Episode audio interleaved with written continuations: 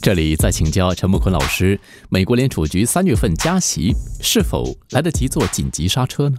我跟很多的经济学家哈的看法是一样，他似乎哈有点缓慢，behind the curve。鲍威尔美联储的主席哈，如果真的要像当年格林斯潘的话，就是来一个突发性的，就比如新加坡的话，来一个突发性，它是非正式的时候，就是每半年，新加坡是每半年做出一个政策的宣布嘛。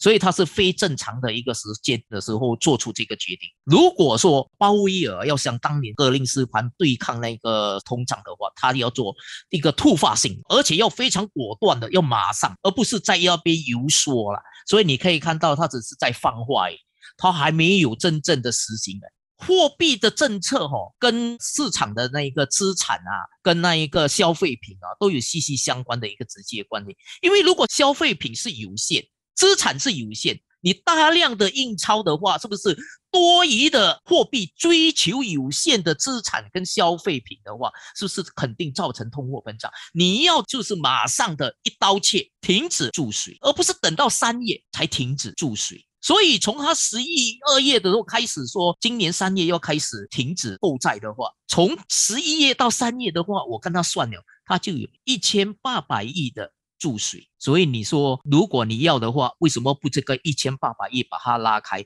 可能更快的减少这个通胀的压力，是不是？何谓数字？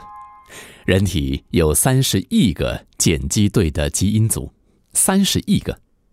何谓数字？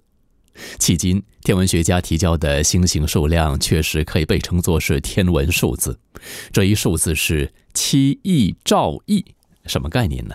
也就是在数字七之后加二十二个零，那就是七亿兆亿。数字是什么？有人如此计算：地球上每颗沙子，在宇宙中对应有一万颗恒星。每颗沙子对应一万颗恒星。请问数字到底是什么？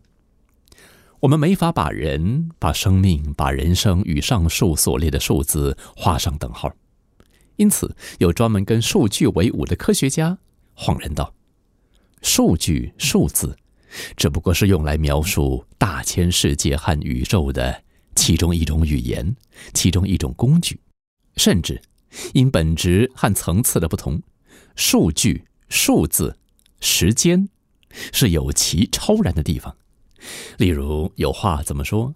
有一件事你们不可忘记，就是万物的主宰看一日如千年，千年如一日。